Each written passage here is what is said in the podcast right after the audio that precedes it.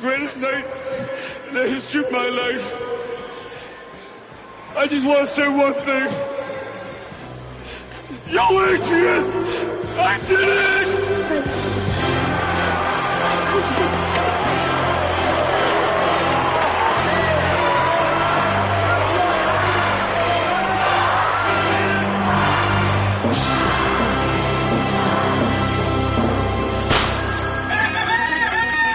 Rapadura Cast, o podcast do portal Cinema com Rapadura.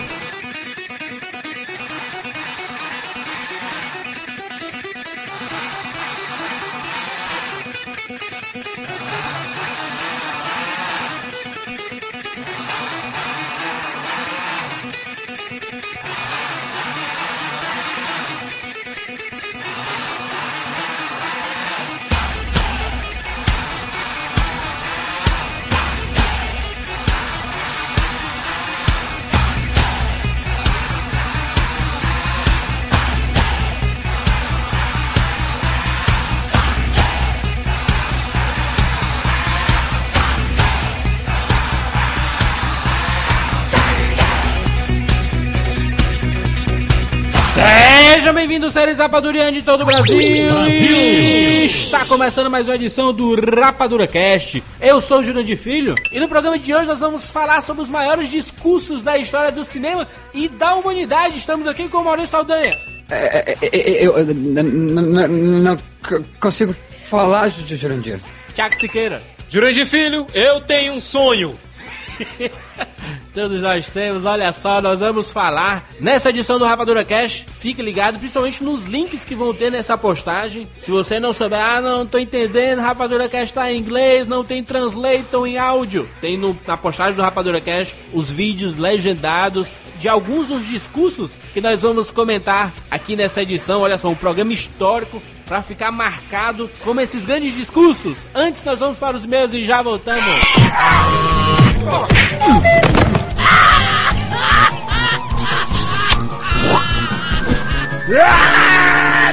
E-mails.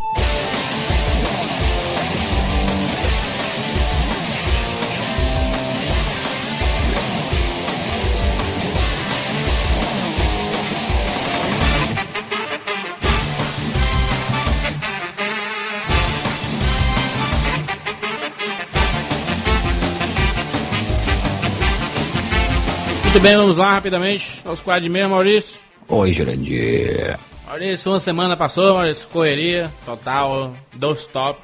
Don't stop, don't stop. Maurício, essa edição do Rapadura Cash é um oferecimento da editorial Sevier e do livro Os 100 Maiores Discursos da História. Nós vamos falar muito nessa edição, mas fica avisado logo aí, tem um link aqui na postagem para você conhecer mais sobre o livro. Fantástico, absolutamente genial.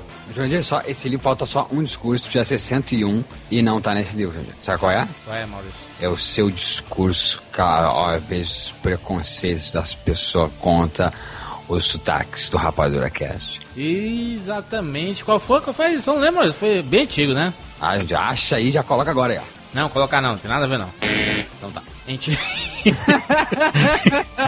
é uma edição que a gente falou sobre Speed Racer no começo lá, tem um, um editorial que eu fiz, um discurso, né? Foi um discurso, né? Foi um discurso, foi um grande discurso da história. Maurício, a edição patrocinada é isso, né? Brindes. O ouvinte tem que ganhar também, né, Maurício? Tem brindes hoje? Promoção, a editora Elsevier vai sortear cinco livros dos 100 maiores discursos da história. Nossa.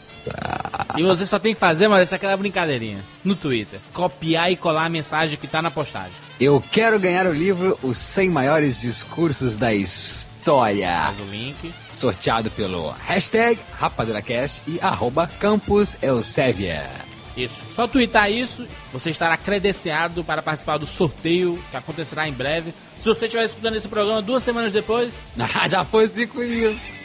na postagem já tem os vencedores. Então essa é uma oportunidade fantástica. Vocês vão conhecer mais sobre o livro. Nós vamos falar essa edição ainda. Se prepare, porque tem muita coisa fantástica e é um excelente presente. Olha só outro recado aqui. Rapadura Cast esteve ao vivo na Saraiva, a Saraiva de Fortaleza, do Shopping Guatemi. Quero ver fotos, Jorge, quero ver fotos. Pra ser uma comunidade mesmo, o Rapadura Cast é uma grande comunidade, nós vamos colocar uma postagem de um ouvinte sobre o evento. Que legal. né? Ô, Jandir, e quem é que tava lá nesse evento? Eu, Tiago Siqueira e o Diego Benevides, o Diego Benevides editor do Cinema com Rapadura, discutindo sobre o Oscar, a ressaca do Oscar, a gente passou vídeo, foi uma briga, né? a gente teve briga, Maurício. A gente comentando, ninguém gostou do discurso do rei, só o Diego gostou, ele foi vaiado, foi uma comédia, lotação total. Tinha muita gente, a sala estava absurdamente lotada. Muita gente chegava e saía porque não tinha como sentar, de pessoas sentadas no chão, Quanto tempo durou o evento? quase duas horas Ah, que legal. um grande debate. Sobrou até pro Avatar. Avatar é Guerra, ao Terror, mano. Nossa, Teve foi um, pra, quebra-pau absurdo. Foi de volta para o futuro, foi pra trás. Exatamente. Ah, briga generalizada, mas a galera adorou. Várias pessoas tiraram fotos, tweetaram, hein? Foi muito legal. E com certeza vai acontecer mais vezes. E possivelmente em outros estados. Por isso, se prepare. Rapadura Cast, Saraiva. Essa parceria vai longe. Jandir, no final assim, do, do evento, acabou, assim, as pessoas chegam perto das pessoas, de vocês, chegam perto, chegam perto de vocês. Ninguém, per- ninguém perguntou de mim? Todo mundo perguntou de você, mano. Aê! Todo mundo perguntou e, e as pessoas querem que, se você não estiver na próxima edição, mas que apareça via streaming. Stream cheese, free stream cheese. Stream cheese. nós, nós temos um outro evento, né, Maurício? Em breve aí em São Paulo, uma reunião fantástica, Rapadura Cash, Jovem Nerd e MRG, todo mundo junto em São Paulo. Ah, isso aí, isso aí, isso aí é coisa de batalha Los Angeles? É um evento assim, ó, é um evento do ano. Abril, mais novidades em breve. Se você já explorou esse programa em maio, já foi. Maurício, muitos e-mails referentes ao programa sobre efeitos especiais, programa que você não participou porque você estava na folia, estava curtindo o Carnaval com beleza. Ô, gente, eu tava no camarote, não posso falar do anunciante, que não, eu tava no camarote com um monte de gente famosa, gente. Camarote, isso é bom. Not! Nós recebemos aqui vários links, várias pessoas contribuindo, o programa é muito bom, muito informativo. Muitos vídeos pro pessoal conferir, a galera de boca aberta. Lá na Saraiva, o pessoal mesmo ficou comentando lá, caraca, aqueles vídeos que vocês colocaram na, na edição de efeitos especiais foram demais, não acredito. O vídeo do Além da Vida, né, tem um tsunami fantástico. Já aconteceu o caso com o Japão agora, praticamente idêntico. Que absurdo, né, mano? Inclusive, gente, hoje saiu a notícia de que a Warner Brothers, Japão, tirou o filme de circulação, que chegou há um mês atrás. Em 180 salas, tiraram o filme de circulação porque não era conveniente, né, com os acontecimentos. Mas fica a nossa solidariedade para os japoneses e os nossos amigos aí que possuem parentes no Japão. Inclusive o pessoal do Japão que também escuta o Rapadura Cast. Sim. Daniel Eto. Daniel Eto, Maurício, participou do, do Rapadura Cast já no Rapadura Fone, se não me engano. Espero que ele esteja bem, que não tenha acontecido nada, nem com ele, nem com sua família, nem amigos, nem próximos. Com certeza. Maurício, muitos e-mails aqui, muitos links, vamos dizer aqui. Vamos colocar aqui na postagem dessa edição também alguns links que os ouvintes mandaram. O Fernandes, que é suporte técnico de Fortaleza, ele mandou um vídeo, Maurício, do filme A Mansão do Diabo, que é o Olha. primeiro filme do gênero terror feito por Jorge Méliès. Olha lá. Nós- falamos sobre o Melier no sobre o programa dos efeitos especiais, ele mandou o link aí, tá na postagem, é o primeiro filme de terror, morcego voando com a linha segurando. Já a Cynthia Braik, Jurandir, designer, ela mandou fotos raras de bastidores dos efeitos especiais de Star Wars. Ah, muito bom, hein? Tem muitas imagens legais, assim, de bastidores mesmo, e fotos que nunca foram lá, são fotos raras mesmo. Pedro José de Fortaleza, ele manda links de dois curtas-metragens animados que foram legendados por ele. São curtas que foram indicados ao Oscar, Maurício. Ele tava no Rapadura Cast que teve lá na Saraiva, em Fortaleza, e ele diz, olha, eu legendei dois curtas aí, se vocês fizerem, tá aí os links, tá na postagem aí. E no Vimeo, né? E no Vimeo, que é o, é o melhor aí, o, em termos de qualidade de imagem aí, tá muito legal. De Grufalo e o Madagascar, né? Aquele Madagascar que a gente não sabia do que se tratava no cast do Sindicato Star Oscar. Aí o Cristiano Vicente já mandou um vídeo dos bastidores do filme Sandman and the Lost Sand of Dreams. Ah, muito bom, muito bom. De cair o queixo do chão. Eu não sei como é que os caras fazem isso, mal. Marcos Vinícius Bertolotti, 22 anos, Salto, São Paulo. Lembrando do trailer, Maurício, de um possível filme live action do Pokémon que a gente comentou no programa que a evolução dos efeitos especiais está tão grande que possivelmente podem fazer um filme live action do Pokémon e fizeram aí um baixo orçamento, aí um trailer. É o link na postagem. Você, como um belo admirador de Pokémon, gostou? Não. Tá. Ah, Renatos de Vasconcelos Souza. Manda um vídeo aqui, Jurandir, da produção do filme Drácula de Bram Stoker, que utilizou exclusivamente efeitos especiais tradicionais. É um clássico do Coppola. Sim. Ganhador de Oscar, três Oscars. Só faltou ver, ver os fiozinhos, porque ele, né, é como se fosse usando fiozinho naquela época. Isso foi uma homenagem, inclusive foi uma homenagem aos clássicos de terror, né? O... Maravilhoso. Não, o Jandir, usei o- o- os trovão feito na mão, Jandir. Trovão feito na mão. Isso, com, Com aquela, a boca, assim, papel alumínio, né? O cara usou um, um- um chaveiro suíço pra fazer o filme. o Anderson manda aqui um link Jandir, de um filme indiano lotado de efeitos especiais, aquele maluco lá. Esses indianos, né? Mas eu não entendo. Esses indianos, é, eu até comentei esse link nos comentários lá. é, falando assim, é como se eu tivesse deixado meu sobrinho de 5 anos de idade mexer no programa de efeitos especiais. Que loucura, perfeito de tudo. Eduardo Jurandir mandou aqui o Inception, The Dark Knight Miniature Effects. São dois links, Maurício, com vídeos e fotos de como o Nolan utilizou tanto maquetes como a, a realidade mesmo pra fazer os efeitos, né, do The Dark Knight e do Inception, né? E que lembra muito Star Wars, né, Jurandir? Lá, as maquetes lá do George Lucas. né? É isso. Vamos lá, nosso programa sobre discursos, os maiores discursos da história do cinema e da história da humanidade. Vambora, Maurício! Bem-vindos ao mundo espetacular dos discos!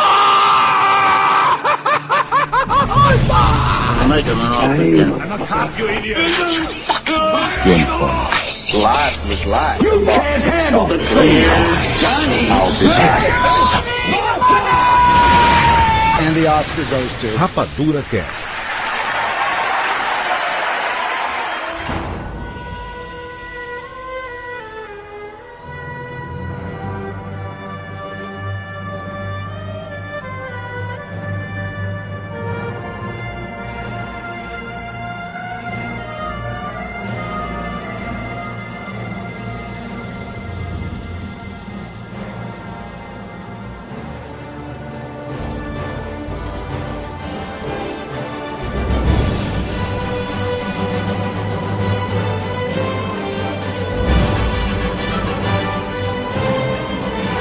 Edição do Rapadura Cast, nós vamos falar sobre os maiores discursos, os grandes discursos, né? Maiores é porque é complicado. né? Maior depende muito do ponto de vista, né? De quem tá ouvindo, de quem fez, então é muito relativo. Mas nós selecionamos alguns discursos pra gente comentar. Nessa primeira parte nós vamos falar só sobre cinema e série, alguma coisa de cultura pop. E na segunda parte nós vamos falar sobre os maiores discursos da história mesmo da humanidade, né? Eu já digo logo aqui de antemão que eu sou apaixonado por discurso. Toda vez que eu vejo um discurso bonito no filme eu choro. Acho muito legal quando o discurso faz sentido, né? O discurso é uma exposição metódica sobre certo assunto. Então a gente tem essa ideia também que discurso tem que ser para uma grande massa. eh, Não, não necessariamente, né? Discurso é. Achei bem interessante isso, ó, essa definição. É uma exposição metódica sobre certo assunto. Aristóteles, né, Siqueira? Arist- Aristóteles é um grande gênio Os maiores filósofos da humanidade. Pra quem não sabe, o Aristóteles ele foi professor de Platão. Aristóteles dividiu, né, Siqueira, em em quatro modelos de discurso. Né? Existem quatro tipos de discurso. Né? Isso. Discurso lógico, que o resultado dele é obter uma verdade, uma verdade única, indubitável. É mostrar um resultado. O resultado dele é a verdade. O discurso dialético, que é colocar tese e antítese contrapostas. É uma síntese entre duas informações antagônicas. Discurso retórico, onde você está tentando convencer o seu interlocutor Mesmo que vo- você não esteja falando a verdade, né? Independentemente de a verdade ou não, você está tentando convencer o seu ouvinte de que a sua tese é certa. Siqueira, o advogado, é isso? É, né?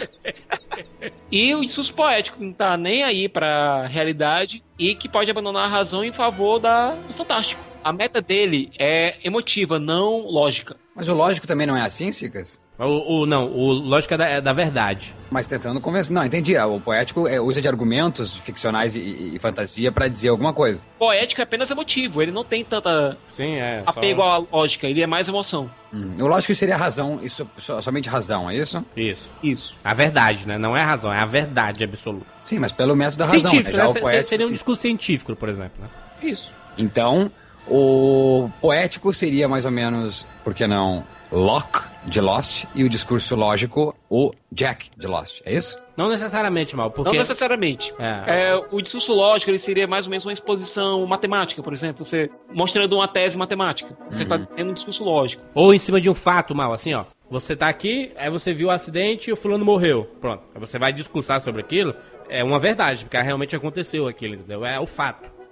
O discurso poético você se utiliza de alegorias, você se utiliza de metáforas. Tá. Poema, Mas- por exemplo, por mais ridículo que seja, por mais óbvio que seja, um poema é um discurso poético. Ah, aí tem, tem o, o discurso, o dialético, que seria o quê? Apesar de não buscar a verdade absoluta, ele sempre tenta chegar o mais próximo da verdade absoluta. Ele funde em si mesmo uma tese e uma antítese. E o discurso retórico é aquele cara que só quer te convencer que o argumento dele é o correto. Então não importa se é verdade ou mentira, ele vai te convencer que é a verdade. E não apenas pela fala, mas também pelos gestos, Isso aí. pela própria interpretação. Hitler. E me explica agora se eu tivesse quatro anos. O lógico, que é a verdade absoluta. O dialético, que não, não- necessariamente é a verdade absoluta, mas ele tenta sempre chegar próximo da verdade absoluta. É como se você estivesse expondo uma monografia, certo? Aquela sua tese, mas fulano e fulano fulano dizem ao contrário, dizem que é Entendi. assado, dizem que não é assim, é assado. Você tem aí um discurso dialético. E tem um discurso retórico,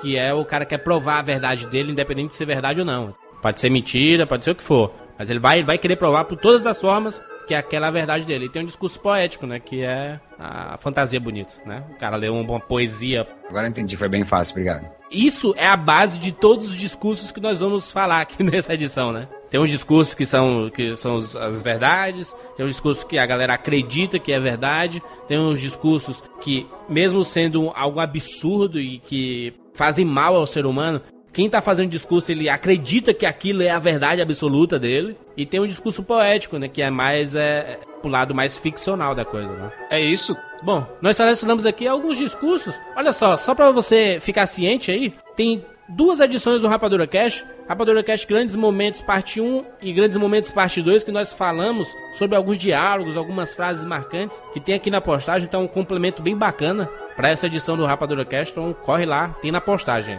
Jurandir, poderia começar? Por favor, Siqueira. Bom, o meu primeiro discurso é Marlon Brando em Superman, o filme. Pouco de background aqui para dizer por que esse discurso me tocou. É, não sei se vocês sabem, mas eu não conheço muito bem o meu pai. Fui criado pela minha mãe, que foi minha mãe e pai. Meu avô, que foi a minha figura paterna durante até o ano passado, quando ele faleceu. E até hoje é a figura que me inspira, é a minha figura paterna realmente, mas meu pai eu nunca tive muito contato. E esse discurso do Jorel em Superman, é o discurso de adeus dele pro filho, me tocou muito desde criança.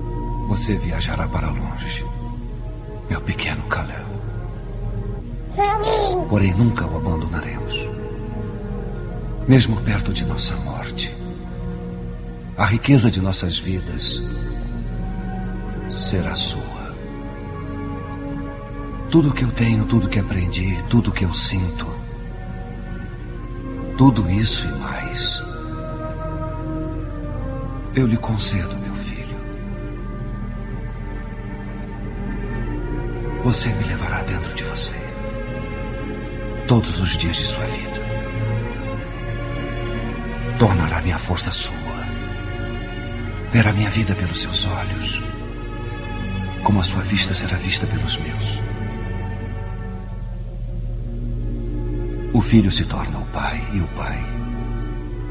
O filho. Isto é tudo que posso enviar com você.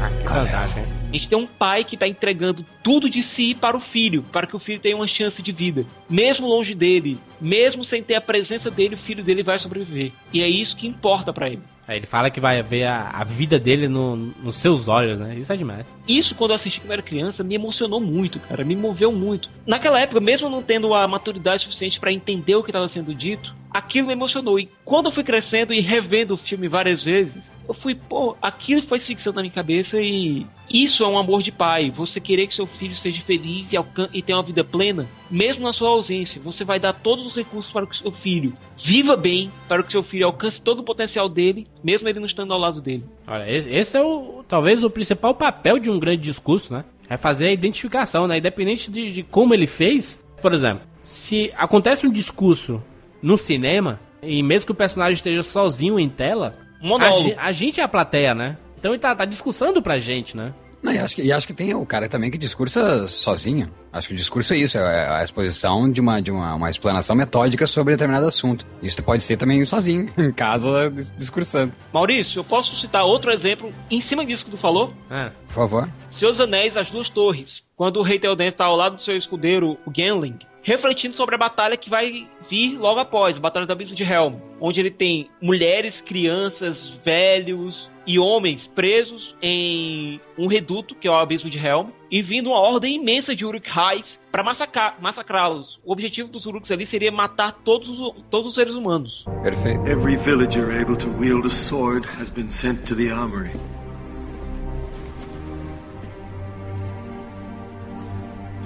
My lord?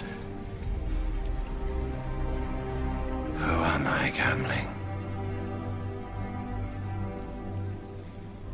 You are our king, sire. And you trust your king? Your men, my lord, will follow you to whatever end.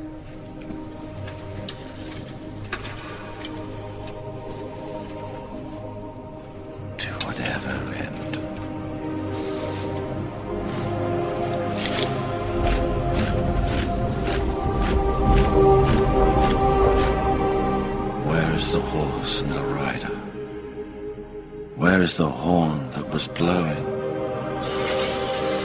They have passed like rain on the mountains, like wind in the meadow. The days have gone down in the west, behind the hills,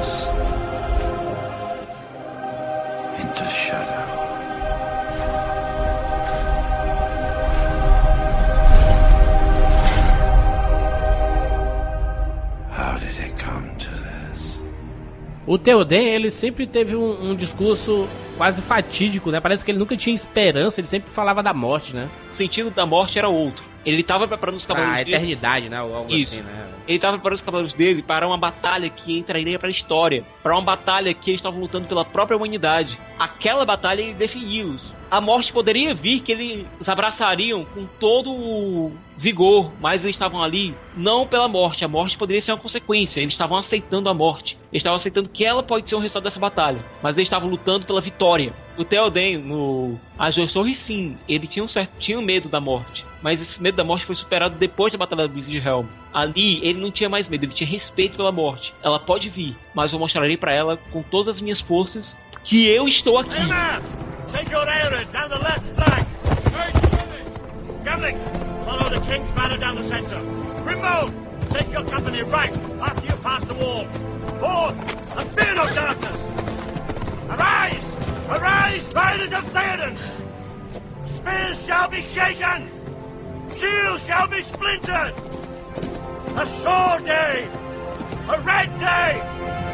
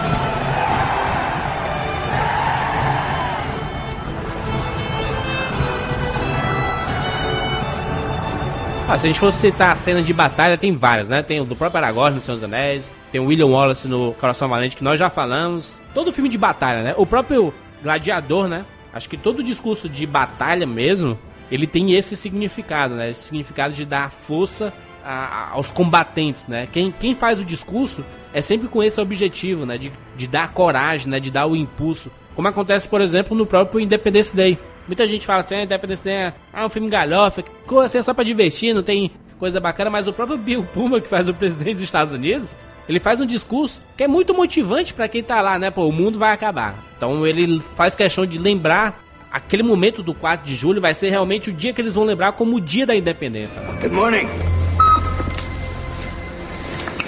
Good morning.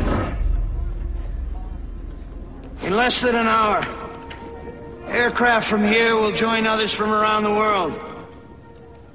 And you will be launching the largest aerial battle in the history of mankind. Mankind, that word should have new meaning for all of us today. We can't be consumed by our petty differences anymore. We will be united in our common interest. Perhaps it's fate that today is the 4th of July. And you will once again be fighting for our freedom.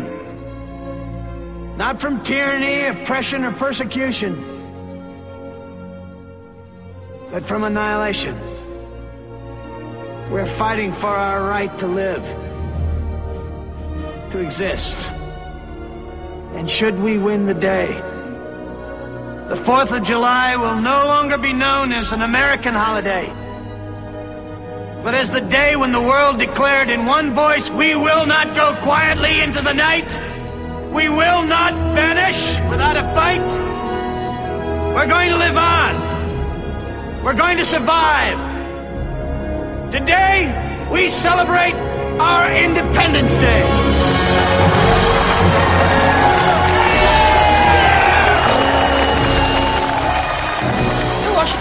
Eu Day é um filme bem divertido. Eu considero como um filme B, divertidaço, mas meio tosco. Na, na época, na, na, na época não, né? Não, na época não, mas. Na época era o. Eu não tô, eu não tô falando. eu não tô falando em tosqueira no nível de especiais, tô falando em tosqueira no nível de. Ele se abraça como filme B, ele é um grande filme B. Mas esse discurso do presidente Whitmore é um tantinho quanto fanista, é um tantinho quanto. É, porque. Mas de boa, eu entendo os americanos, pô. Se eu fosse. eu entendo, se eu fosse americano, eu ia querer um discurso desses no meu filme. Pô, mas se tu vê a história dos Estados Unidos, os, os discursos dos presidentes sempre são desse jeito, né, Siqueira? Apaixonados, patrióticos, e vamos lá, vamos com E tudo. eu não tenho na- e nada contra isso, Jandir. Se eu fosse americano, eu queria ver um discurso nesse, nesse sentido. Eu gosto mal do Independence Day, não? Eu adoro, adoro. Ainda acho que até na história do cinema não existiram teasers mais emocionantes. Acho, acho os teasers mais emocionantes que o filme. Mas, a- mas adoro Will Smith, o primeiro filme dele realmente como o Badass. É, Ele, ele, ele, vem naquele Bad Boys, e daí, daí com o Independence dele já desponta como um protagonista líder de um filme. Então tem, tem toda uma relevância esse filme. Ah, Óbvio que é galhofa o Bill Pullman, né? Bill Pullman outro, não, é foda, O né? outro bêbado, o outro bêbado, aquele que pega... O Randy Quaid, o Randy Quaid lá, saudoso Randy Quaid do Férias Frustradas, tá lá bebum, sempre bêbado nos meus filmes. Eu quero fazer um, quero fazer meu discurso aqui, ah, quero quebrar um pouco essa, essa- esse esquema aí, porque os discursos, discursos bonitos sempre, sempre são esses aí, né? Pra massa, discursos ah, que falam sobre... ah, Heroísmo, né? heroísmo, vamos. Ah, you, yes, you can do, essa coisa assim. Então, ah, eu, eu, eu reconheço um discurso, daí vocês me digam se eu tô errado, um discurso no filme Seven. Daí você pode dizer, ah, Seven tem algum discurso? Justamente, eu acho que ao final do filme ali, quando o John Doe tá no carro levando o Brad Pitt e o, o Morgan Freeman, que é o David Mills lá e o William Somerset, para o A cena final, né? para a. PUCA, aquele, né? Pro grande desfecho. Ele tá, ele para mim discurso ali sobre o, o grande plano dele, né? Ele faz ali o discurso que a gente pode chamar de qual é o, o discurso que ele quer convencer de que ele tá certo naquele Retórico. o retórico. Ele faz um discurso retórico. O que é o que esse cara diz? Eu não vou negar o meu desejo pessoal em fazer cada pecado virar contra o pecador. Oh, espera um pouco. Eu pensei que você só matava pessoas inocentes. Inocentes? Isso é alguma piada? Um homem obeso. Um homem repugnante que mal podia ficar em pé. Um homem que, se você visse na rua, apontaria para ele ou seus amigos para que todos pudessem ficar zombando. Um homem que, se você o visse enquanto estivesse comendo, você nem conseguiria terminar de comer. E depois dele escolheu advogado. E vocês dois por dentro devem estar me agradecendo por isso. Porque ele é um homem que dedicou a vida para ganhar dinheiro, mentindo, fazendo todo o possível e imaginável para manter assassinos e estupradores nas ruas. Assassinos? E uma mulher. Assassinos como Uma você. mulher! Uma mulher tão feia por dentro que não suportaria continuar vivendo se ela não pudesse ser bonita por fora. Um, um traficante de drogas, um traficante de drogas homossexual. Não vamos esquecer a prostituta que espalhava doenças. Só num mundo podre como este. Você pode dizer que eles eram pessoas inocentes e não dar risada. Mas aí é que está. Nós vemos um pecado capital em cada esquina, em cada casa. E nós toleramos. Nós toleramos porque é uma coisa comum. É, é banal. Toleramos de manhã e à noite. Mas isso acabou. Eu estou dando exemplo. Tudo o que eu fiz vai ser decodificado, estudado e imitado. Para sempre. A grande sacada é assim, ó. Acontece isso, tu acompanha o filme inteiro, que tem um grande suspense, David Fincher é um cara técnico, é um cara que sabe trabalhar muito com, com, com a narrativa, então o roteiro espertíssimo do, do Kevinson, né? O Andrew Kevin... Andrew Kevin Walker. Andrew Kevin Walker, tava, o cara nunca esteve tão bem na vida dele. E, daí, de repente, tu, tu, tu, tu junto com o David Mills e o, Somerset, tu quer caçar o cara e não quer saber quem é esse cara. E de repente surge esse cara e começa a falar sobre ele e você pensa: opa, eu estou compreendendo este cara. Não quer dizer que justifique o que ele fez. Sim. Mas eu compreendi o que ele. Isso é muito maluco, gente. Causa identificação, né? Por isso que dizem que a identificação não é só pro lado positivo, né? Você identifica, você entende o que o personagem tá fazendo, né? Por que, que ele fez, por que, que ele tomou aquelas ações, né? Não, e, e olha só o quão interessante é isso de, de tu conseguir compreender e não ficar só julgando e dizendo vai pra prisão, ô filha da... p-". Nem é o David Mills, né? Aquela raiva, aquela ira toda, que aliás é isso que ele quer tirar do David Mills, a ira. E a gente também é assim, com essa ira, vai, bota pra prisão, prisão perpétua, vão matar. Isso. Ah, mas não, olha, eu consigo ainda achar bárbaro o que tu fez, né? Tu vai pra prisão, vai ser morto, enfim, que não sei qual é a lei do seu, do seu estado, do seu país, mas enfim, eu consegui compreender. Isso é muito doido. Então quando ele diz, né, que o, só num mundo de merda como esse que a gente consegue eu ver isso e, e, dizer que são pessoas inocentes, né? A questão, eu acho que o mais interessante é dele falar do advogado que só queria tirar o dinheiro dos outros e a prostituta, né, que tá passando doença para os outros. Então é maluco, é maluco. Não se justifica, né? De, ah, então ele merecia morrer? Não sei. Mas você mesmo, de repente, se algum, algum, uma pessoa passou o vírus HIV para um amigo seu ou um familiar, você, no momento de raiva, disse que tem que matar esse filho da mãe. Se você viu um advogado que, que tava tirando dinheiro seu, na, da sua inocência, você vai dizer que tem que matar esse advogado. E outra também, que se você vê uma, uma, uma mulher que tá passando, ou um, um, cara que, enfim, que pegar o seu filho, a sua filha, ou o seu parente, seu amigo menor de idade, você vai dizer, morra esse pedófilo. Então faz, faz pensar. Faz você pensar. Isso que o Maurício falou é brilhante porque é muito fácil você julgar alguém por, por alguma ação com outras pessoas. É mole, né? A ver assim, um, um cara você vê no jornal, de caso de, de, pedofilia, por exemplo. Fica revoltado, mas não a ponto da possessidade, sabe? Ele vai ser preso e vai pagar. Mas contigo, tu ia querer que ele fosse preso? Jurandir, nesse sentido eu recomendo vocês assistirem um filme sobre meninos e lobos. Sim, champanhe que é muito fácil julgar, que a primeira frase ali que eu tava dizendo do, do diálogo é uh, é muito confortável para você me chamar de, de maluco, né? E, o, e o, o David Mills, de, o Brad Pitt diz, exatamente, é muito confortável. Então a gente classifica essas pessoas, mas a gente nunca, e por razões que a gente também identifica e respeita, porque quando acontece com o nosso rabo, é o nosso rabo, a nossa família, nosso ente, é. nossos amigos. Mas ainda assim, existe sempre a possibilidade de você compreender o outro. Digo de novo, não justificar, mas sim, não que a nossa compreensão justifique o ato, mas compreender o lado do cara. Questão de honra. Jack Nicholson. Nossa senhora. Depois que ele fala, você não aguentaria a verdade. é, é, é, algo de cair o queixo no chão. You order the code red! You don't have to answer the question. I'll answer the question. You want answers? I think I'm entitled. You want answers? I want the truth! You can't handle the truth! Son, we live in a world that has walls, and those walls have to be guarded by men with guns. Who's gonna do it? You? You, Lieutenant Weinberg? I have a greater responsibility than you can possibly fathom. You weep for Santiago and you curse the Marines. You have that luxury. You have the luxury of not knowing what I know. That Santiago's death, while tragic, probably saved lives. And my existence, while grotesque and incomprehensible to you, saves lives. You don't want the truth because deep down in places you don't talk about at parties, you want me on that wall. You need me on that wall. We use words like honor, code, loyalty. We use these words as the backbone of a life spent defending something. You use them as a punchline.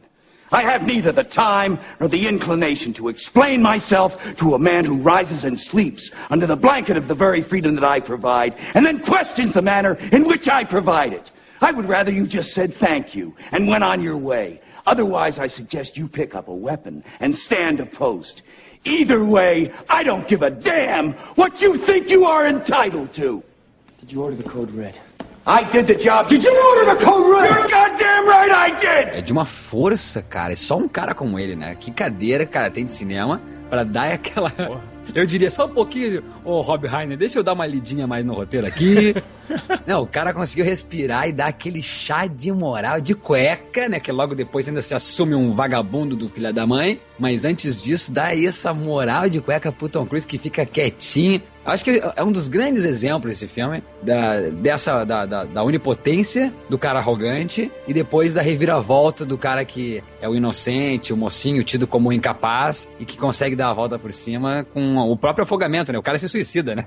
O Jack Nicholson uh, diz: pode ter certeza que sim, eu ordenei o código vermelho, seu bichinha. É. Enquanto vocês estão dormindo, né? Os homens de verdade estão com as armas nas mãos, né? Nos muros protegendo vocês.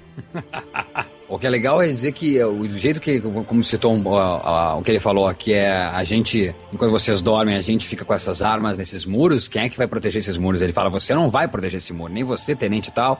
Weinberg. O que, que ele quer dizer então? É, aliás, o que está por trás disso? É assim que vocês então governam? É, é assim então, Jack Nicholson? Porque na verdade, o, tu falou um homem lá, na, não, não, vamos esquecer que esse homem era um recruta novato que estava com problemas de, de, Ele não conseguia correr, ele tinha um, um péssimo rendimento. E, e justamente, e simplesmente por isso, por não ter um bom rendimento na tropa, queriam liquidar esse cara. Então é assim então que, que vocês recrutam, é assim que vocês uh, uh, formam um, um, soldado nesse país. Então é muito legal o, o, filme por essa maneira, assim, porque tem esse discurso hipócrita e depois a, a revelação de quem está por trás desses discursos. Que a gente começou o cast dentro desses discursos dinâmicos, esses discursos que, de heróis, e, e por que não? É um discurso patriótico e heróico do Jack Nicholson, né? Mas que depois vai pelo cano, né? Ele, ele até fala assim, né, que é, eu tenho uma responsabilidade maior do que você pode imaginar, né? Então ele meio que engloba, por exemplo, os presidentes. Até se a gente citar na ficção mesmo, no próprio 24 Horas, a quantidade de coisa que os presidentes americanos tinham que fazer para conseguir os resultados é, é, criminal, entendeu? É algo absurdo. Mas são decisões que tinham que ser tomadas, né? E muitas vezes o, o, a, o próprio exército Uh, o, o, presidente faz isso, né? O presidente, o, exército tem o poder que o presidente que liga lá e diz aí, ô coronel, o que, que eu faço agora, entendeu? E é o exército que toma todas essas atitudes, né? Tô errado ou não quando, quanto a isso? O exército verdade, manda, manda, mais o exército do que o presidente ou não? Você tá errado, Maurício. Aí nesse ponto você tá errado. O presidente, pelo menos nos Estados Unidos, que é o país onde se passa isso, é o comandante em chefe. Ele é o comandante das Forças Armadas. É ele que ordena o que tem que ser feito. Ele tem os consultores dele, mas é ele que manda, é a palavra dele. Mas tem, mas, mas tem aquelas organizações meio que secretas, né? Que nem o presidente sabe às vezes que existe nessas organizações. Jurandir, você tá dizendo que isso existe? Ah, Wikileaks. Né? Camufladas, né? Você tá dizendo que isso existe? Você sabe que isso existe? Você participa de uma delas? Eu tô sugerindo, né? Wikileaks, Jurandir Leaks. Siqueira, tu, Agora... não, tu, tu, não aguentaria a verdade, Siqueira. Adorei!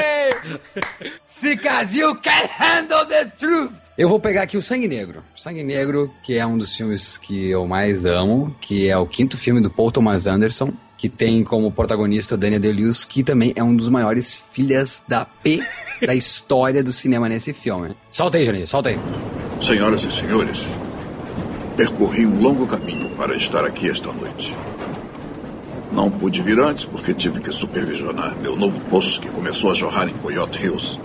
Esse poço está agora produzindo 2 mil barris, o que me gera um lucro de 5 mil dólares por semana. Tenho mais dois poços em prospecção e outros 16 já produzindo. Portanto, se digo que sou um homem do petróleo, devem acreditar. Ofereço uma bela oportunidade. Mas muito cuidado para não botarem tudo a perder. De todos os que imploram para que eu fure em suas terras, apenas um em vinte se torna um produtor.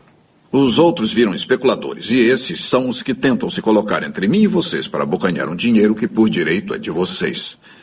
Mesmo que encontrem alguém que tenha dinheiro e meios para perfurar, na certa não entenderá nada do negócio. Ele vai ter que contratar mão de obra e vocês vão ficar na mão de um empreiteiro que vai correr o máximo para terminar, para poder pegar outra empreitada. É assim que funciona. E o que o senhor propõe? Isso aqui é perda de tempo. Por favor. Eu não trabalho para ninguém. E quem trabalha para mim, trabalha para mim. É gente que eu conheço. A minha função é estar lá e supervisionar o processo. Eu trabalho certo, não perco tempo com o equipamento que caiu no buraco, ou recimentando o acabamento porque a água entrou e arruinou tudo. Sou um homem de família. E o meu negócio é familiar. Este aqui é o meu filho e meu sócio H.W. Plainville. Nosso diferencial são exatamente os valores familiares que os senhores não encontram por aí. Minha estrutura não se compara a nenhuma outra companhia. Isto porque o meu poço em Coyote Rio já está produzindo e eu tenho o equipamento à disposição para começar. Posso trazer uma sonda e montar em uma semana, porque eu tenho contatos que podem fornecer a madeira para as torres. E isso só se consegue na base da amizade. E é por isso que eu garanto que posso começar e vou botar dinheiro para confirmar o que eu digo. Eu asseguro a vocês que, independente do que os outros prometeram, quando chegar a hora, eles não vão estar aqui. O que ele, que ele faz? Ele discursa para essas, pra essas pessoas dessa região que ele é o cara que ele pode fazer a coisa certa quanto ao petróleo, né? Então é na época da caça ao petróleo, todo mundo tá querendo fazer por onde, e o Daniel Day-Lewis tá querendo correr antes de todo mundo para conseguir perfurar sozinho esses terrenos. Ele e o grupo de, de, de dos homens dele. E, e, com isso, claro, ele vai dizendo, né? Nesse discurso tá aí, ele, ele, tentando convencer as pessoas de que tem muita gente que é sacana e que você tem que confiar em mim. E ele tá com um filho dele que, na verdade, é um filho do, de um dos homens que ele, que ele tinha, que perfurava o seu, o seu, essas regiões buscando petróleo.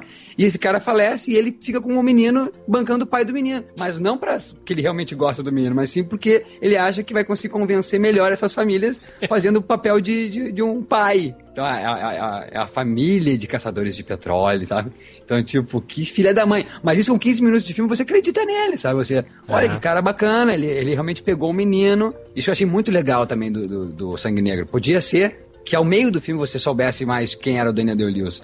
E, mas não, você vai acompanhando ele pegando aquela criança, você acredita, olha, ele vai adotar essa criança, cara, que cara amoroso, que cara carinhoso. E você vê como acaba o filme depois, quem não viu, então descobre depois, que o cara que cara é esse, cara? e que discurso mais filha da mãe. Eu acho que é o grande exemplo do discurso do charlatão, né? Porque tem charlatão nesses Porra. discursos. Eu acho que é uma das características de quem faz um grande discurso é isso, né? A, a própria forma que você age para convencer as pessoas, né? a gente não consegue, a gente não consegue descobrir quem é um filho da mãe, claro que é difícil. Mas eu digo assim, ó, o Daniel Day-Lewis tem uma cara ali que você vê que ele é um, tá, é, dá para desconfiar dele, sabe? Ah, e, e, aí eu pergunto, a gente consegue desconfiar de, nesses discursos de alguém? Quando a gente, por exemplo, a gente está em época de eleição e o que, o que só tem na horário político são discursos, a gente sempre fica aí, não dá para acreditar em nenhum desses caras.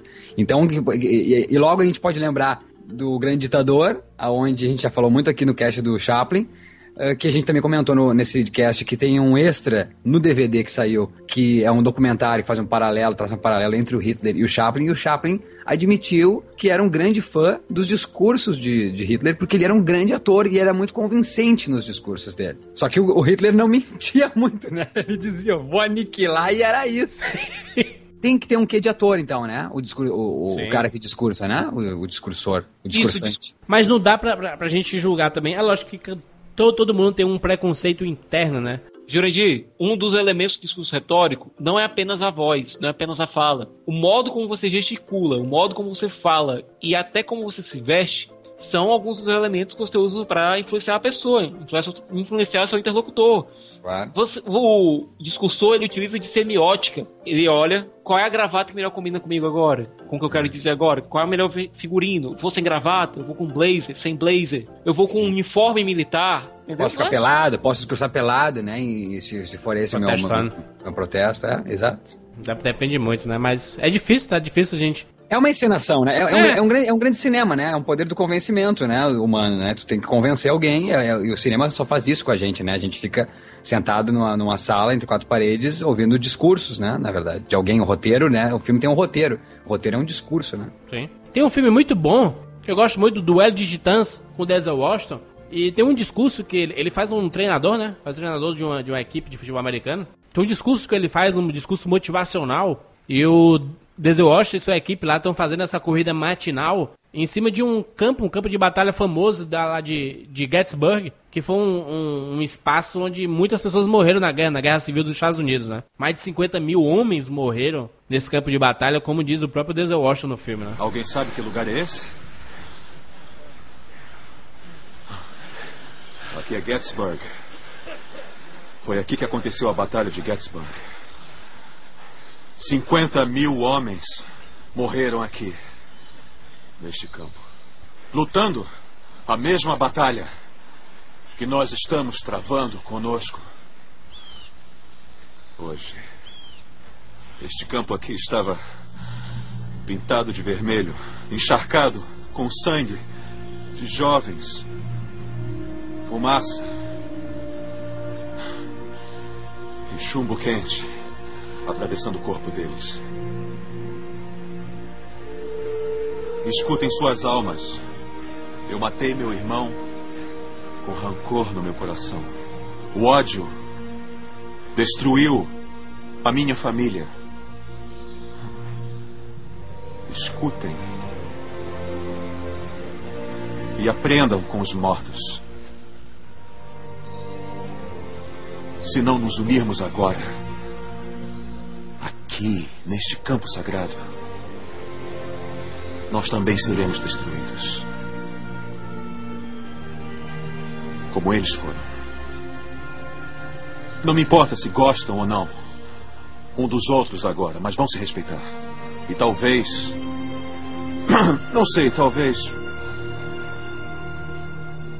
Aprendam a jogar como homens. Esse é um dos discursos esportivos que você casa, né? Algo que aconteceu na realidade, o sacrifício de outros em nome do, do seu país, né? Em nome de sua bandeira, que você pode levar sempre pro. É, a questão da, da inspiração, né? Inspirado em um ato, você consegue criar um discurso para tentar inspirar outras pessoas. A maioria dos discursos motivacionais é sempre inspirado em alguma coisa, né? Sim, você tá tentando inspirar outros através do exemplo, através de. Geralmente você, um líder, ele lidera através do exemplo, através de, olha, se fulano conseguiu, nós, reunindo nossa força de vontade, também conseguiremos e talvez conseguiremos ainda mais. O que é um, um, um treinador de futebol, aí como é o futebol americano, né? Um treinador de futebol qualquer, o, né, o, o Filipão. O Filipão é o, é o Denzel Washington brasileiro, né? Diz que o, o Vanderlei Luxemburgo é o que faz os melhores discursos motivacionais de todos. O Bernardinho. Bernardinho também é fera demais no discurso motivacional. Acho que até mesmo o discurso do Apatino no domingo qualquer, né? Isso é um baita discurso motivacional, né? I don't know what to say, really. Three minutes to the biggest battle of our professional lives. All comes down to today. Either we heal as a team, or we're going to crumble. Inch by inch, play by play, till we're finished. We're in hell right now, gentlemen. Believe me. And we can stay here, get the shit kicked out of us, or we can fight our way back into the light. we can climb out of hell. One inch at a time. Now, I can't do it for you. I'm too old. I look around, I see these young faces, and I think, I mean, I made every wrong choice a middle aged man can make. I, uh, I pissed away all my money, believe it or not. I chased off anyone who's ever loved me. And lately, I can't even stand the face I see in a mirror. You know, when you get old in life, things get taken from you. I mean, that's that's that's part of life. But you only learn that when you start losing stuff. You find out life's this game of inches. So is football. Because in either game, life or football, the margin for error is so small. I mean, one half a step too late or too early, and you don't quite make it. One half second too slow, too fast, you don't quite catch it. The inches we need are everywhere around us. They're in every break of the game, every minute, every second. On this team, we fight for that inch. On this team, we tear ourselves and everyone else around us to pieces for that inch. We claw with our fingernails for that inch. Because we know when we add up all those inches, that's gonna make the fucking difference between winning and losing. Between living and dying. I'll tell you this, in any fight, it's the guy who's willing to die who's gonna win that itch. And I know if I'm gonna have any life anymore, it's because I'm still willing to fight and die for that itch. Because that's what living is. The six inches in front of your face. Now I can't make you do it. You gotta look at the guy next to you. Look into his eyes. Now I think you're gonna see a guy who will go that inch with you.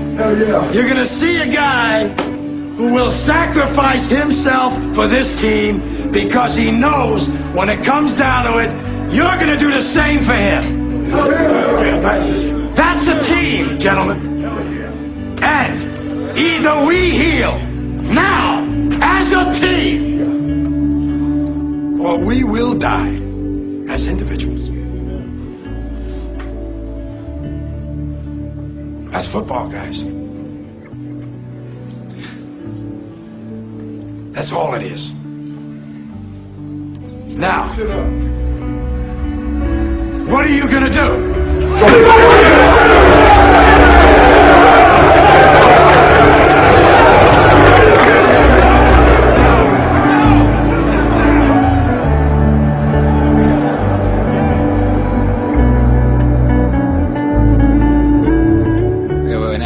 Nessa vibe emocionante, porque esse filme é- emociona, eu vou dizer um outro. Posso dizer outro? Por favor. Forrest Gump. Quando o Tom Hanks vai falar e não consegue porque o microfone tá cortado. Por isso que não tem como dizer o que ele fala. E é o melhor discurso, porque aquela multidão aplaude, o cara diz, "Oh, meu, foi demais o que você falou. Agora, Maurício, tem um discurso que eu acho que você é muito fã, não é? O Jack Shepard de Lost, Live Together Die Alone.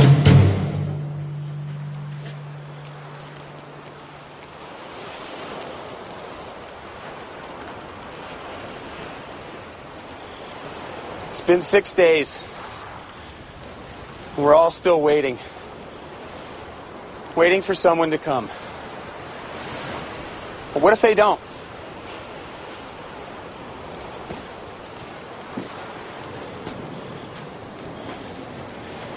We have to stop waiting.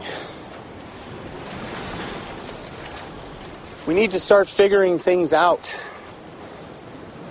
A woman died this morning just going for a swim. And he tried to save her, and now you're about to crucify him? We can't do this. Every man for himself is not going to work. It's time to start organizing. We need to figure out how we're going to survive here. Now, I found water. Fresh water up in the valley.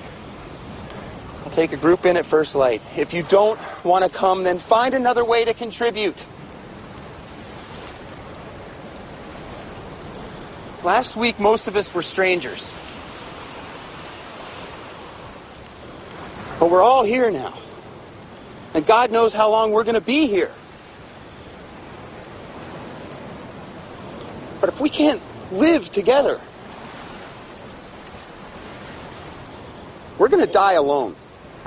Esse é um dos maiores discursos do Lost e tá no primeiro episódio.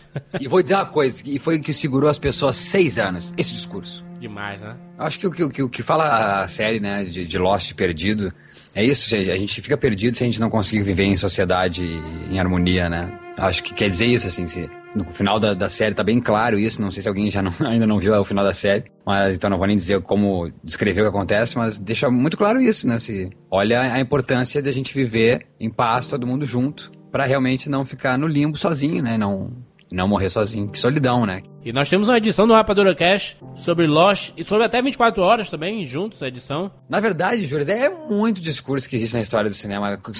Se nós já falamos que o cinema é um próprio já discurso, uh, não citamos e vamos citar agora, mas para não ficar extenso demais, eu vou atrás, por exemplo, de Perfume de Mulher, que tem um grande discurso. Opa, tira um dos grandes oradores do cinema, por exemplo, Perfume de Mulher, que ele dá aquele discurso no final. O, o, o advogado do diabo, quando ele também faz as vezes do John Doe lá no Seven, que faz a gente acreditar no demônio, cara, compreender o demônio, né? Compreender que existe uma humanidade no demo. Rock Balboa, aí. Rock, rock Balboa. É.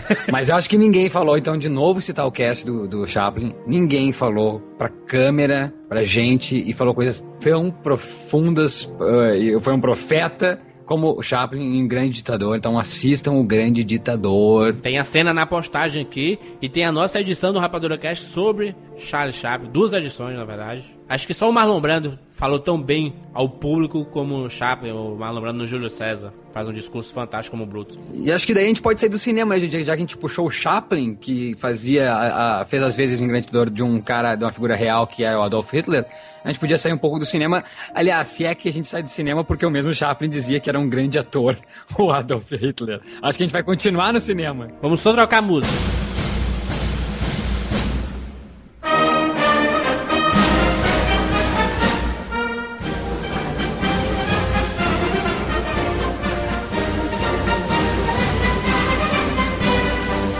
Gente, eu acho que se teve um mestre da retórica no século XX, foi Adolf Hitler. Por bem ou por mal, mais por mal do que por bem, obviamente, mas ele foi um grande mestre da retórica. Ele foi um cara que conseguiu convencer uma nação inteira a segui-lo. Aquilo é incrível, né? O que, que, que, é aqueles pelotões dele, que é aquela, aquela, aquelas tropas, que é aquilo, cara, que é aquilo, aquela mundaréu de gente em nome do de palavras como essa, por exemplo. Posso citar uma palavra dele? Por favor. É um discurso na sede do Parlamento Alemão em Berlim, Alemanha, na sexta-feira, dia 6 de outubro de 1939. Ele diz: Não nos esquivaremos de qualquer sacrifício que seja necessário. Que o mundo saiba disso. E isso ecoa, sabe aonde? Filha da puta.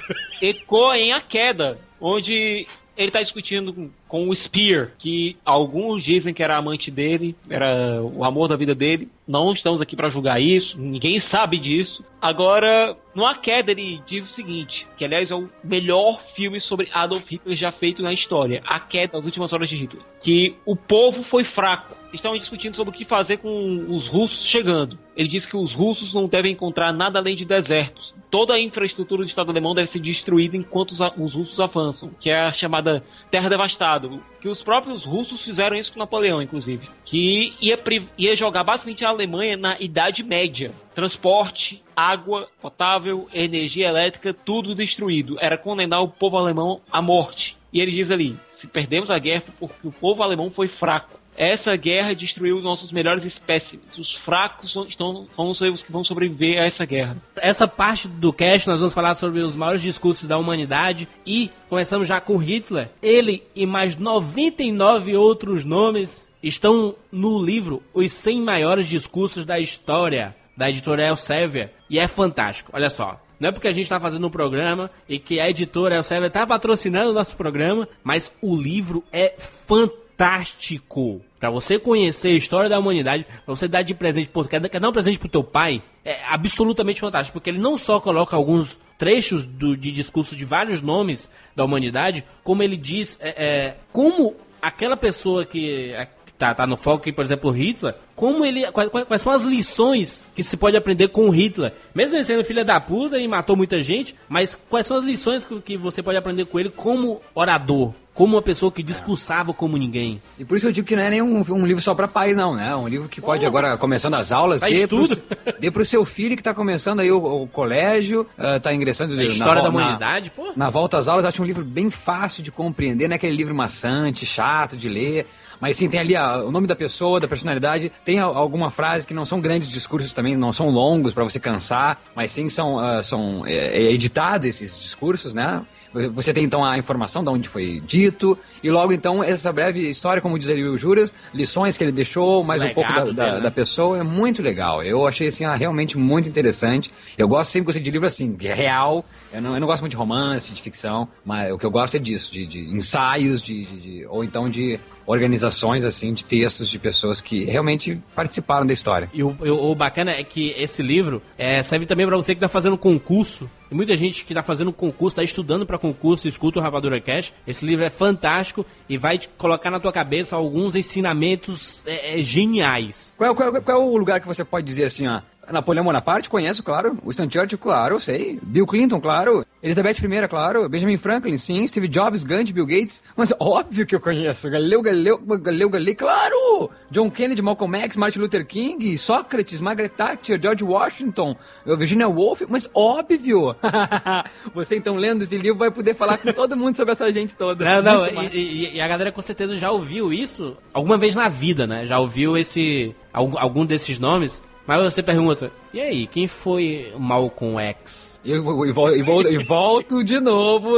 É incrível. O cinema não tem como dissociar da, da vida, né? Malcolm X aí virou o melhor filme para mim do Spike Lee e o Denzel grande Washington. Denzel, Denzel, Denzel Washington. Washington destruindo com a interpretação de Malcolm X, né? E que não ganhou o Oscar. Né? E que não ganhou o Oscar. Que é ganhou, absurdo, né? Ganhou o Oscar só por dia de treinamento.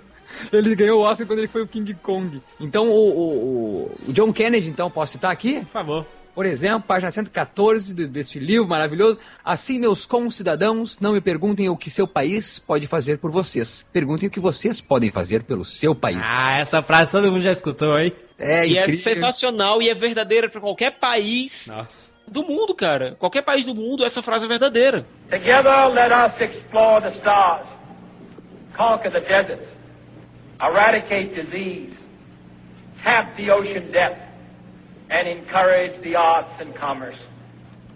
Let both sides unite to heed in all corners of the earth the command of Isaiah to undo the heavy burdens and let the oppressed go free. And if a beachhead of cooperation may push back the jungle of suspicion, let both sides join in creating a new endeavor.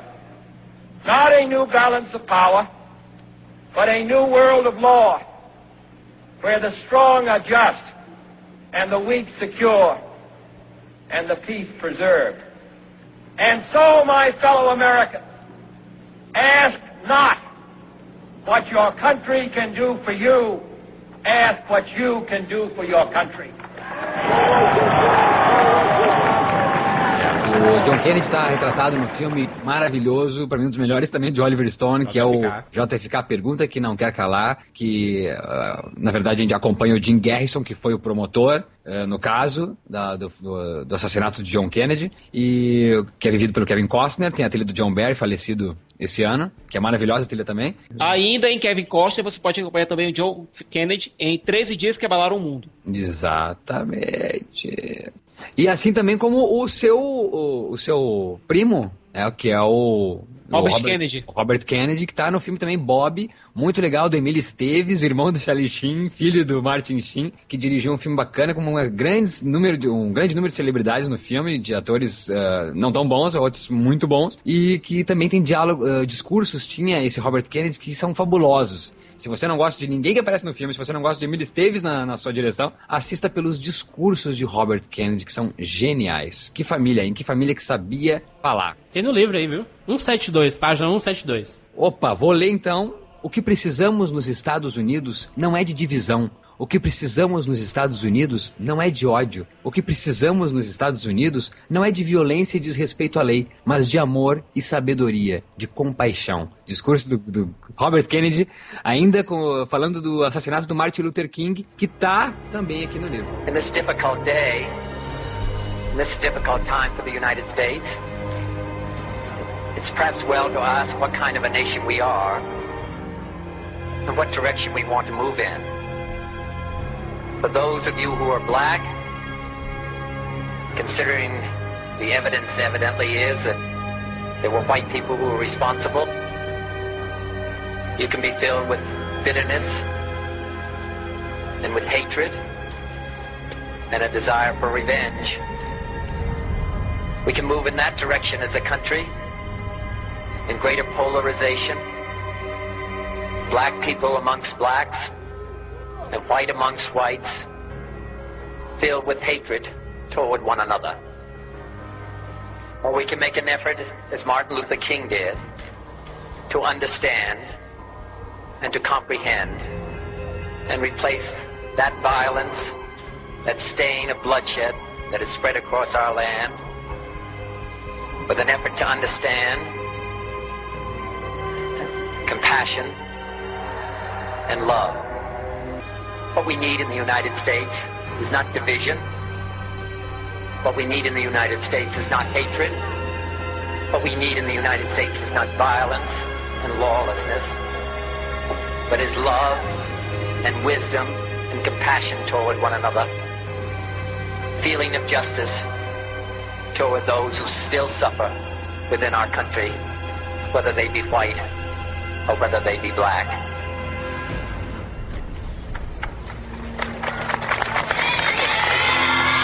Duas grandes figuras pela luta pelos direitos civis são Martin Luther King e Malcolm X, Sim. que queriam o mesmo fim, mas por meios diferentes. Temos discursos deles no livro? Sim, com certeza. O do Martin Luther King, eu já conhecia por nome, já conhecia da importância dele, mas, mas não conhecia a história dele a fundo mesmo, até que eu assisti o programa da Oprah. É, é- é outra defensora do- dos direitos civis dos afro-americanos e da, da sociedade de uma forma geral, mas principalmente do- dos afro-americanos, como ela o é. O Martin ele tem uma história fantástica. O, o Martin não, a gente fala, se você chegar na rua e, e perguntar quem foi Martin Luther King, o cara vai dizer, presidente. Foi presidente, certeiro. Ele foi presidente dos Estados Unidos. Ah, isso é legal, isso é legal. Imagina, todo mundo, ninguém pode acessar o Google, vamos lá, quem foi Martin Luther King? O, o cara era pastor. Reverendo King. E ele, ele era líder do movimento que defendia os direitos civis dos afro-americanos dos Estados Unidos. Lê, Jurandir, lê, lê, lê ele no livro aí. Aqui, tem uma frase fantástica dele aqui. É o, é o discurso mais famoso do I Have a Dream, né? Eu tenho um sonho. Esse discurso é fantástico. Tá na postagem, ele na íntegra aqui, no, no livro ele fala aqui um trecho dele. Só ficaremos satisfeitos quando a justiça correr como a água e a retidão como uma poderosa corrente. Eu tenho um sonho hoje. It is a dream deeply rooted in the American dream. I have a dream. The sons of former slaves and the sons of former slave owners will be, able to sit down together at the table of brotherhood. I have a dream that one day, even the state of Mississippi, a state sweltering with the heat of injustice, sweltering with the heat of oppression, will be transformed into an oasis of freedom and justice. I have a dream that my four little children will one day live in a nation where they will not be judged by the color of their skin, but by the content of their character. I have a dream today.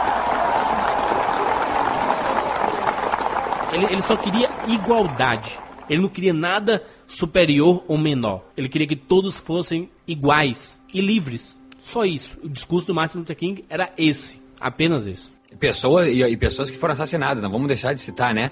Olha aí, ó. Ele John, mesmo. John, John Lennon. Ele, ele, ele mesmo, ele lutou tanto contra o, o- o preconceito que, após um discurso dele, horas depois ele foi morto. É, o John Lennon, o Martin Luther King, John Kennedy, Malcolm X. Robert Kennedy, Malcolm X, todos foram assassinados. Eu não sei como é que o Chaplin não foi. O Kennedy ele foi assassinado depois que ele fez um grande discurso é, contra as sociedades secretas, contra o Illuminati. Fez um discurso gigantesco, tá aqui na postagem também. Você pode ver lá, tá, tá legendado e tudo. E dez dias depois desse discurso ele foi assassinado. O Malcolm X e o Martin Luther King eram mesmo, meio como duas faces da mesma moeda, não era? Eles dois tinham meios diferentes. O Malcolm X era um pouco mais radical em como ele queria ver os, os negros tendo igualdade. Tem um discurso do Malcolm X aí no livro para que a gente possa ilustrar o ponto dele. Malcolm X ele, ele, ele, ele defendia muito o voto, né? E tem um, tem um discurso que é chamado de o voto ou a bala. Ele fala aqui: um voto é como uma bala, não se dispara um a menos que você tenha um alvo, mas se este não tiver ao seu alcance, guarde-o no bolso. Ah, fantástico. pra você não desperdiçar o seu voto, né? Se você não, não- O voto é algo tão importante que você tem que saber usá-lo, né? Mas assim, a, a batalha do Malcolm X e a batalha do, do Martin Luther King foi pra chegar em 2008, quando um dos maiores é, oradores da atualidade conseguiu chegar ao principal cargo do planeta, né? Barack Obama, presidente dos Estados Unidos, o primeiro negro presidente dos Estados Unidos. É interessante notar que o Obama ele conseguiu atrair um- com o discurso dele. Ele não atraiu apenas o voto negro, entre aspas, o voto dos democratas, mas ele conseguiu falar com toda uma nação. uma nação que queria mudança, né? Ah, os Estados Unidos com sede de mudança e no discurso dele ele fala, né? Yes, we can. It's a chorus that cannot be ignored, a chorus that cannot be deterred. This time can be different because this campaign for the presidency of the United States of America is different.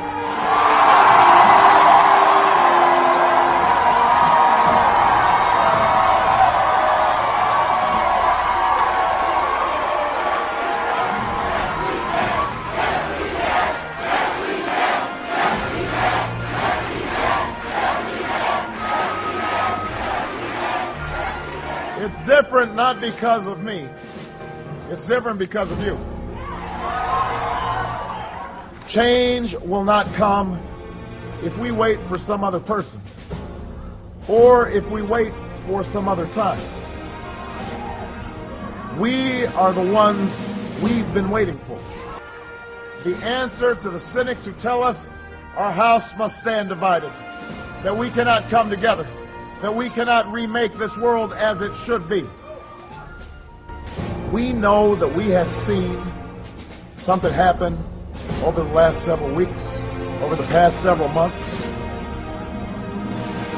We know that what began as a whisper has now swelled to a chorus that cannot be ignored, that will not be deterred, that will ring out across this land as a hymn that will heal this nation, repair this world, make this time different than all the rest. Yes, we can.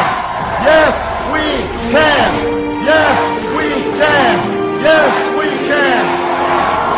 Foi o discurso mais enfático dos últimos anos, assim, né? Virou uma febre, né? A, gente, também não pode deixar de citar o Nelson Mandela, né? Nelson Mandela que foi muito retratado, muito falado. No próprio filme do, do Clint Eastwood, né?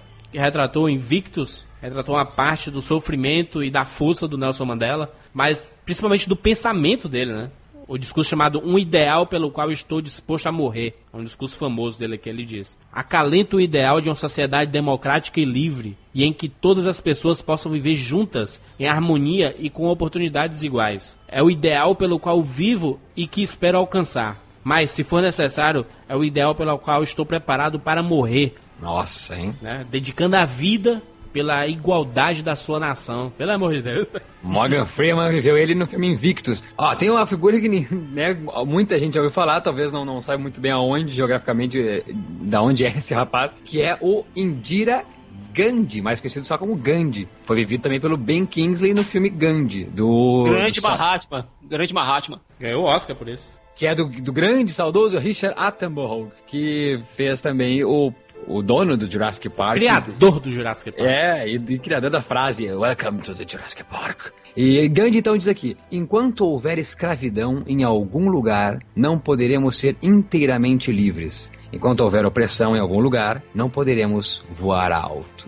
Palestra na entrega do prêmio Jawaharlal Nehru da Compreensão Internacional e a Coretta Scott King, em Nova Delhi, Índia, na sexta-feira, 24 de janeiro de 69. Isso que é legal também do livro, né? Diz direitinho a data onde foi.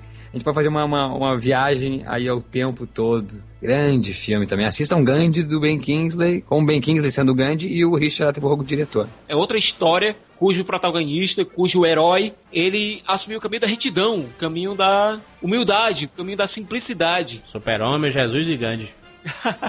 Na verdade, tá falando do Reverendo King, do Malcolm X e do Gandhi.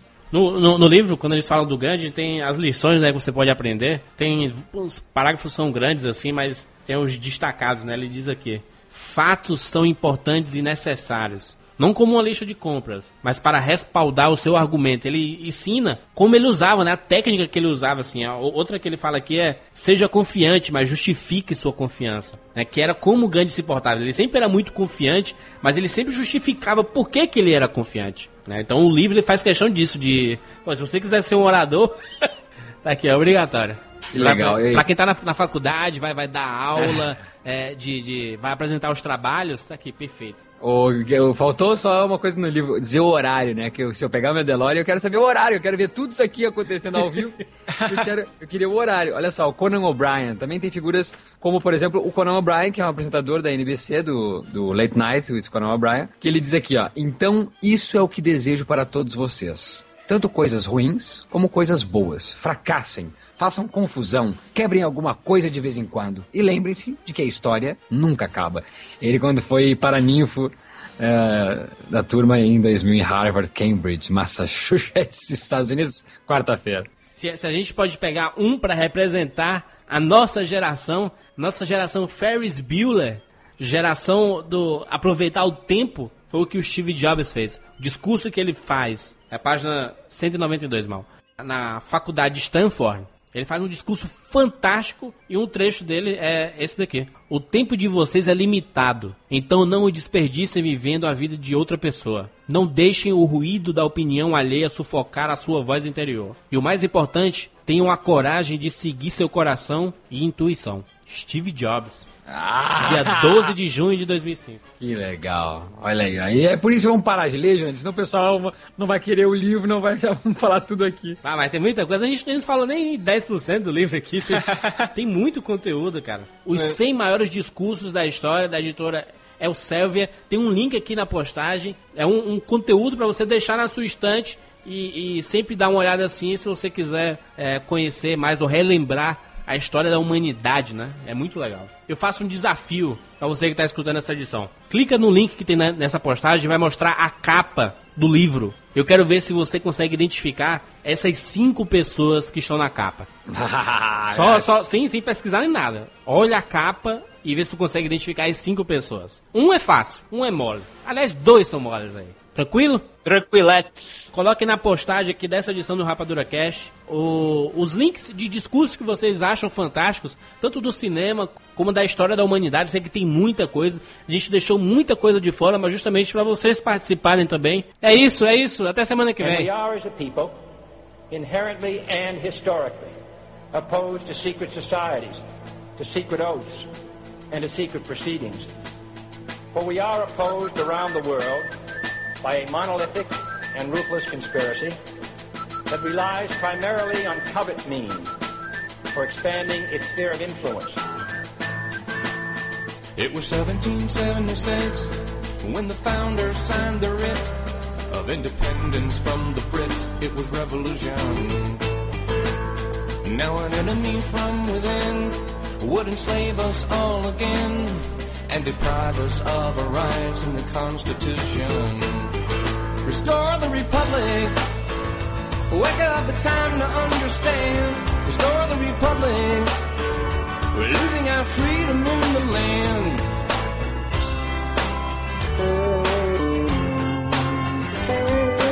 Working from behind the scenes, controlling everything.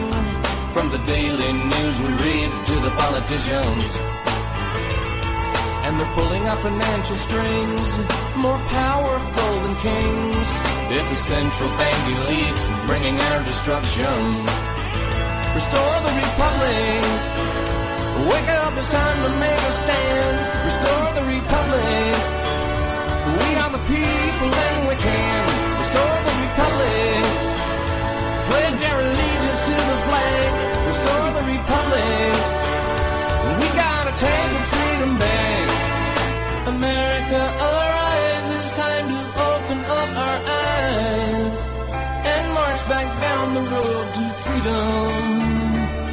If we look the other way, they'll take our rights away. So we the people must defeat them.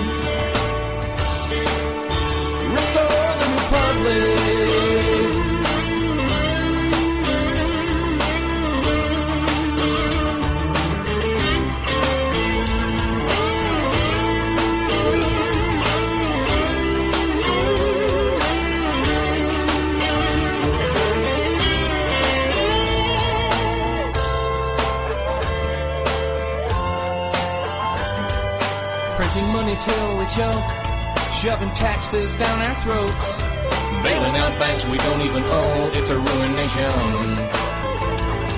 They're invading our privacy with high technology, microchip in our ID.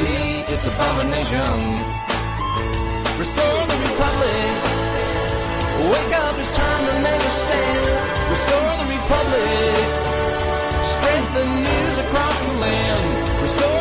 darling.